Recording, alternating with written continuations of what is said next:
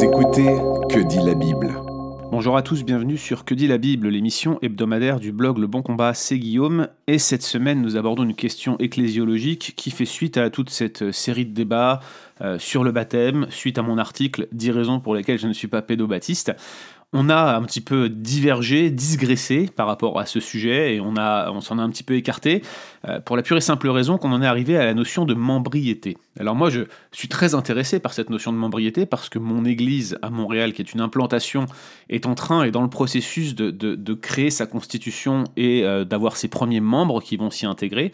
Et en fait la question euh, qu'on se pose, puisqu'on a des personnes presbytériennes qui fréquentent notre église, eh bien c'est est-ce qu'une personne qui a été baptisée en tant que nourrisson dans une église presbytérienne et qui est convaincu de cette position, est-ce qu'une telle personne doit être acceptée par nos soins comme membre? En d'autres termes, est-ce qu'une église baptiste qui pratique le baptême de professant est à même d'accepter des membres qui ne reconnaissent pas, ou en tout cas qui ne, qui ne promeuvent pas le baptême de professant uniquement et qui défendent le baptême de nourrisson sur une base presbytérienne. Alors il y a cette question, mais il y a aussi la question inverse, est-ce que c'est possible? Est-ce qu'une église presbytérienne peut recevoir sans trop euh, euh, s'inquiéter quelqu'un qui est de conviction crédo-baptiste, de conviction professante, baptiste Ce sont des questions qui méritent d'être posées et à ce petit jeu-là, on est rapidement taxé, nous autres réformés baptistes, euh, d'être sectaires et d'exclure les membres de la communion. Alors, on va essayer d'y voir un peu plus clair, je vais vous donner mon opinion et je vais essayer de faire un survol, si tant est que ça soit possible, euh, de, euh, des différentes positions qui ont pu exister en la matière, sachant que c'est plutôt une kyrielle de positions et qu'on va essayer de les synthétiser en deux principales. Première chose que je vais enlever. Au-delà de la question du baptême, la divergence découle plutôt de euh, ce que j'appellerais nos positions confessionnelles. Vous avez, euh, dans l'histoire de la Réforme et du XVIIe siècle, ce qu'on appelle la haute orthodoxie, différentes confessions qui, sont sorties de cette période. La plus importante d'entre elles dans le camp pédobaptiste, c'est bien évidemment la confession de Westminster, 1646. Cette confession est euh, en quelque sorte la base de la, doctrine, euh, euh, je dirais, euh, pédobaptiste telle qu'on la connaît aujourd'hui. C'est très rare que ceux qui sont dans les mouvements type PCA, Presbyterian Church of America, adhèrent à une autre confession que celle-là. Je crois même que c'est la confession officielle. Mes amis qui écoutent ce, ce, podcast pédobaptiste me corrigeront sans doute si je dis une bêtise ici, mais il me semble que c'est le standard, Westminster. Et puis vous avez une confession qui va légèrement s'en écarter, pas beaucoup, sur des questions ecclésiologiques. Ce sont les mouvements qu'on appelle congrégationalistes des églises indépendantes qui mettaient l'accent sur euh, la capacité des membres à prendre part à la direction, à la vision que prenait l'Église dans le choix des anciens, par exemple. C'est la fameuse euh, confession dite de Savoie, avec un Y à la fin, nom de l'hôtel Savoie, où a eu lieu cette confession. Et puis enfin, vous avez la confession de Londres de 1689, souvent on dit que la confession de Londres, elle est un petit peu empruntée à la Westminster et, on y a rajouté des, convictions plutôt baptistes sur bah, évidemment l'ecclésiologie, le baptême, l'indépendance de l'Église, mais aussi l'interdépendance, l'associationnalisme, comme on dit avec les autres églises, et tout ce qui en découle, la doctrine des alliances, etc. Mais en fait, euh, elle est plutôt empruntée directement de la Savoie qui eux-mêmes avaient mis en avant l'indépendance des églises. Donc vous voyez, il y, a, derrière ces problématiques-là, les désaccords entre ces confessions, avant d'être doctrinaux, sont avant tout des désaccords de type ecclésiologique. Et la principale divergence ecclésiologique entre la Savoie et Londres, ou entre Westminster et Londres 1689, eh bien c'est qui doit être baptisé. pour la, euh, la Westminster et pour la Savoie, ce sont les personnes qui font profession de foi, et puis bien sûr leurs enfants, ça c'est la position presbytérienne, les enfants, les nourrissons sont baptisés avec leurs parents, c'est ce qu'on appelle des baptêmes de maisonnée.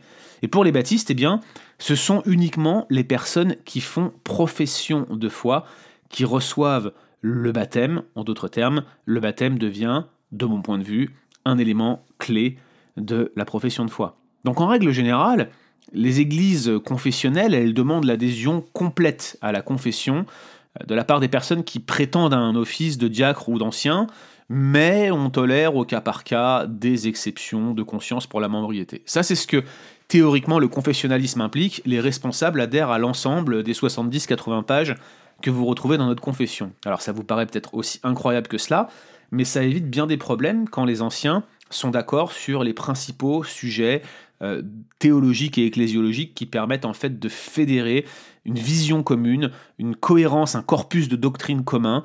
Et donc, en l'occurrence, euh, le but du confessionnalisme, c'est de pouvoir s'accorder ce sur quoi nous sommes en communion en tant qu'Église locale, en tant qu'Église visible dans son expression locale.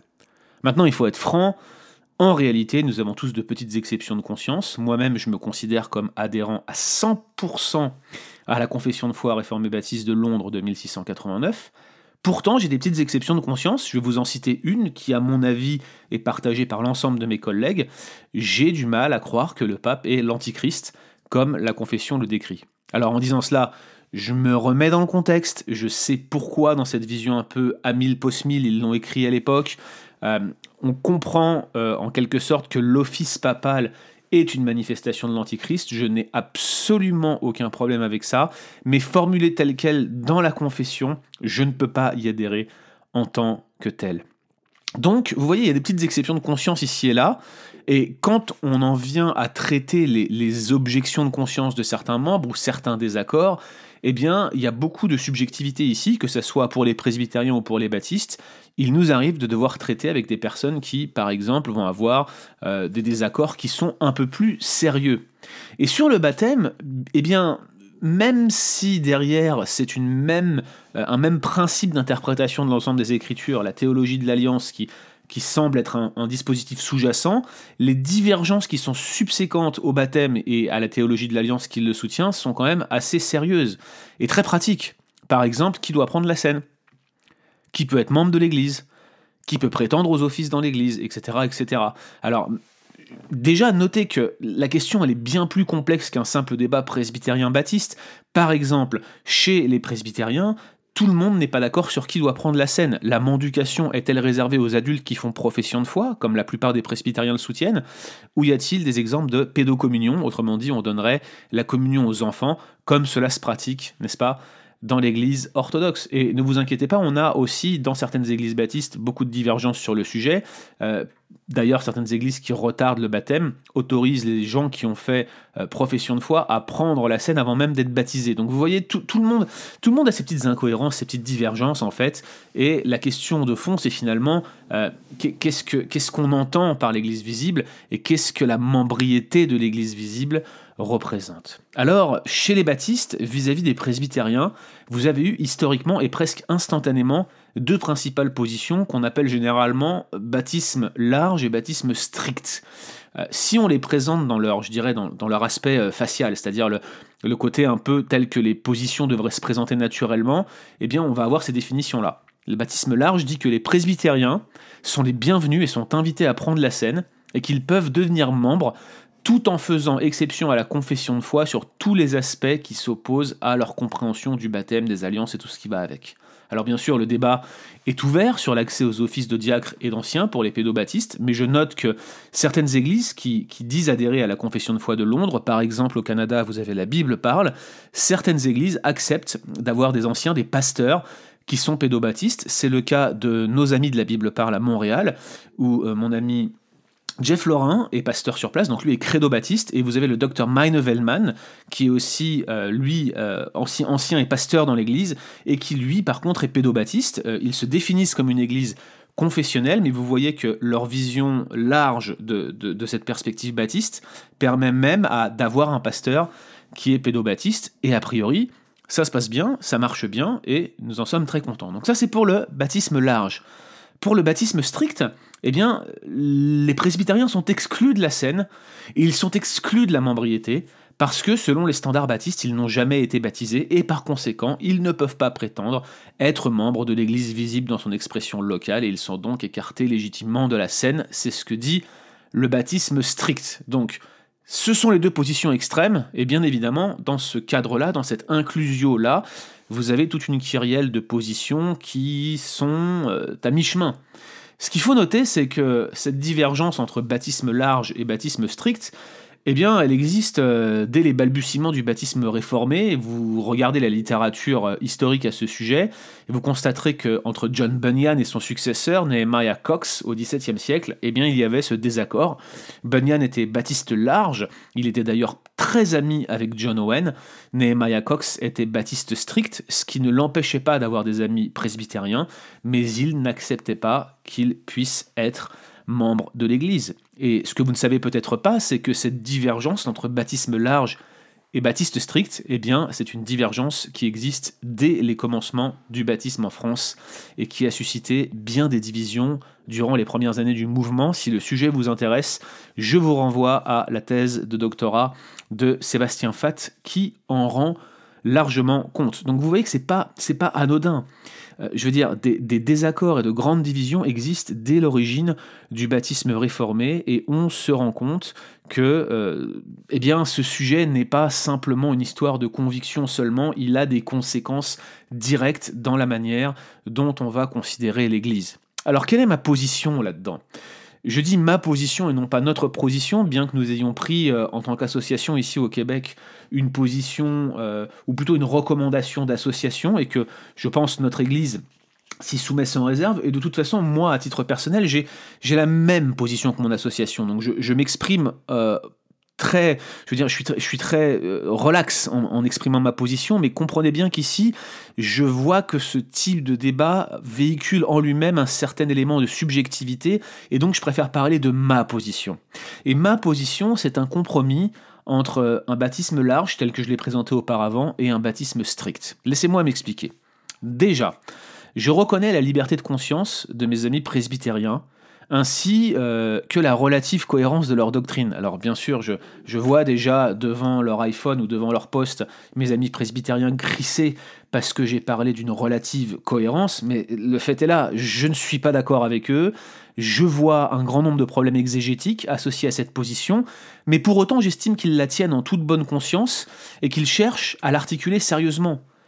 Ce n'est pas une hérésie, euh, ce n'est pas une erreur dans le sens elle n'a pas des conséquences graves pour la foi et pour le salut. Je pense qu'il y a une erreur interprétative, c'est ce que je pense, mais elle n'a pas ces conséquences-là qui en font une hérésie ou un problème.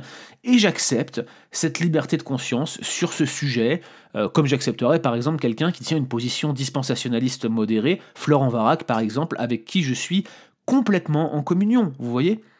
Donc déjà, je note cette liberté de conscience, je la reconnais, ainsi que la relative cohérence de leur doctrine. Mais je note toutefois que ce point de désaccord sur le baptême et sur tout ce qui en découle, ou plutôt sur tout ce qui en est à la base, la doctrine des alliances en premier lieu, eh bien ce point de désaccord, il a des conséquences sérieuses en matière d'ecclésiologie. Ainsi, des questions comme qui est membre de l'Église visible, euh, qui peut participer au sacrement de la scène, et je vous l'ai dit, les presbytériens sont divisés entre eux à ce sujet, et les baptistes aussi, euh, qui, peut accéder aux offices de diacre d'ancien euh, Ces questions, en certains cas, elles peuvent se régler très paisiblement, je vous ai cité l'exemple hein, de la Bible parle à Montréal tout à l'heure, mais dans d'autres, ils peuvent susciter bien des conflits, j'en ai été témoin, et parfois des situations qui commencent très bien peuvent très mal se terminer. Et à titre personnel, je suis toujours d'avis d'anticiper les problèmes potentiels que peuvent poser notre constitution, notre positionnement ecclésiologique en tant qu'Église. Ensuite, j'aimerais dire que du point de vue de ma propre conscience, euh, je vois de nombreux cas où, en tant que pasteur, en tant qu'ancien, je ne suis pas à l'aise. Par exemple, si j'ai des amis presbytériens qui sont membres de mon Église, qui adhèrent, certes avec réserve à la constitution de mon Église, à cette discipline ecclésiastique, euh, toutes ces choses-là qui font que bah, ils font partie du corps dans, son expression visible au niveau local, eh bien, si dans cette famille un enfant naît et qu'ils décident de le faire baptiser par leurs propres moyens, donc par le biais d'une église tierce, une église presbytérienne, ou encore peut-être pire à mes yeux par eux-mêmes, eh bien, je ne suis pas vraiment à l'aise avec ce genre de situation. Parce que pour ma part, j'estime que si toi, là, qui écoutes, tu es membre d'une église locale, eh bien, tu es appelé à te soumettre à sa discipline ecclésiastique, en matière de baptême et en matière de scène notamment. Mais comment est-ce que moi, en tant que pasteur, je peux imposer à une personne de persuasion presbytérienne de se soumettre à la discipline ecclésiastique d'une église baptiste quand leur conviction est de baptiser des nourrissons? Il me semble ici qu'il est, légitime que j'ai un problème de conscience à ce sujet. Je ne veux pas contraindre mes amis et je ne veux pas non plus les mettre dans une, mettre, dans une situation directe où on aurait un élément de désaccord qui serait suffisamment important pour qu'ils décident de recourir au service d'une autre, autre église tout en étant membre de la mienne. Ce serait le genre d'exception qui créerait un précédent et qui, dans d'autres domaines, pourrait créer d'autres problèmes. À mon sens, il y a ici un cas de conscience qu'il faut relever et qu'il faut reconnaître. Je ne peux pas, selon ma propre conscience, imposer mes vues à mes amis presbytériens et vice-versa. Et je pense que tout le monde est d'accord avec le fait que la liberté chrétienne nous engage à ne pas contraindre ou enfermer l'autre dans ses convictions. Et justement, le confessionnalisme nous appelle à essayer de trouver un maximum de convictions en commun pour que ce type de problème de conscience ne puisse pas réellement se poser quant à la gouvernance de l'Église. Alors évidemment, euh, ce type de problème, ce type de question de conscience n'est pas le même pour les églises presbytériennes, parce que de toute façon, elles accepteront le baptême credo-baptiste qui est pratiqué sur la base d'une profession de foi. Ils le pratiquent eux-mêmes. En réalité, la seule divergence, c'est qu'ils baptisent les enfants de ceux qui font une profession de foi en tant que famille. Euh, certains amis presbytériens, et ça a été encore dit aujourd'hui au moment où j'enregistre ce podcast, ils nous reprochent de diviser le corps de Christ en introduisant des pratiques baptistes. Autrement dit, euh, posons-nous des questions sur la cohérence de la doctrine baptiste quand on voit les divisions euh, que, ça, que ça implique, puisqu'on ne reconnaît pas comme membre des presbytériens dans nos églises. Mais franchement, euh, ce genre de réflexion, je trouve ça vraiment déplacé. Ce genre d'approche utilitariste n'est vraiment pas à l'honneur de ceux qui les prononcent. Depuis quand doit-on régler des questionnements doctrinaux et des problèmes de conscience sur la base de ce qui est le plus utile, le plus commode ou le plus euh, d'un commun accord dans le corps de Christ? À mon sens, on est ici dans une réflexion qui n'a pas lieu d'être. Il ne s'agit pas de se diviser, mais plutôt de définir quel est le point d'accord que l'on veut avoir dans une constitution d'Église, dans l'expression de l'Église visible, locale, dans son élément local, j'entends par là. Alors pour autant, je vous le disais, parce que je respecte la conscience et la cohérence de mes amis presbytériens, parce que je reconnais que beaucoup d'entre eux sont des enfants de Dieu qui ont une foi authentique, eh bien je ne peux pas me résoudre à les exclure de la scène.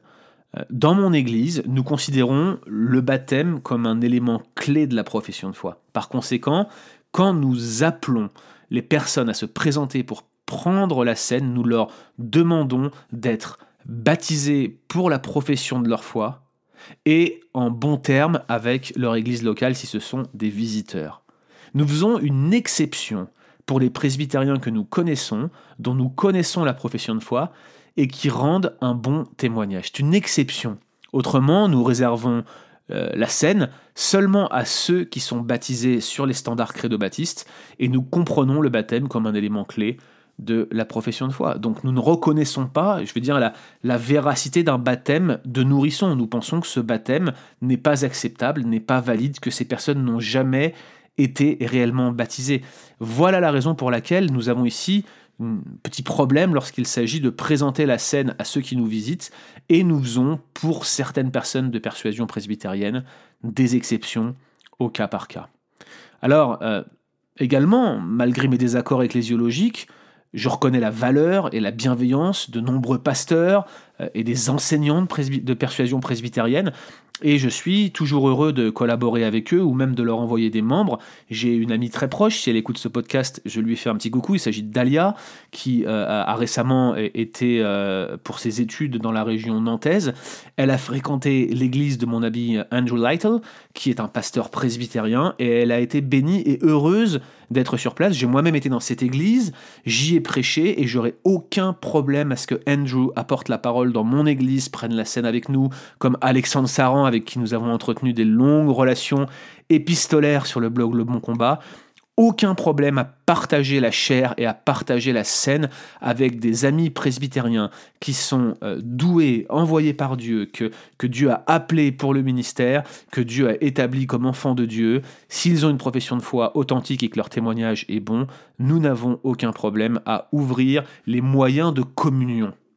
Ainsi donc, j'estime légitime d'ouvrir la scène aux presbytériens convertis, qui rendent un bon témoignage, dont le respect et la recherche de la communion sont attestés, et de même, il est légitime que nous invitions des pasteurs et des enseignants presbytériens à venir nous enseigner ponctuellement.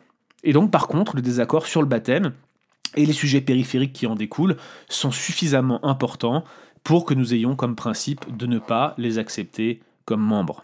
Et j'aimerais euh, conclure sur un point qui, à mon avis, est très très mal compris de nos détracteurs qui nous indiquent qu'on est plutôt dans la division quand on tient ce genre de positionnement.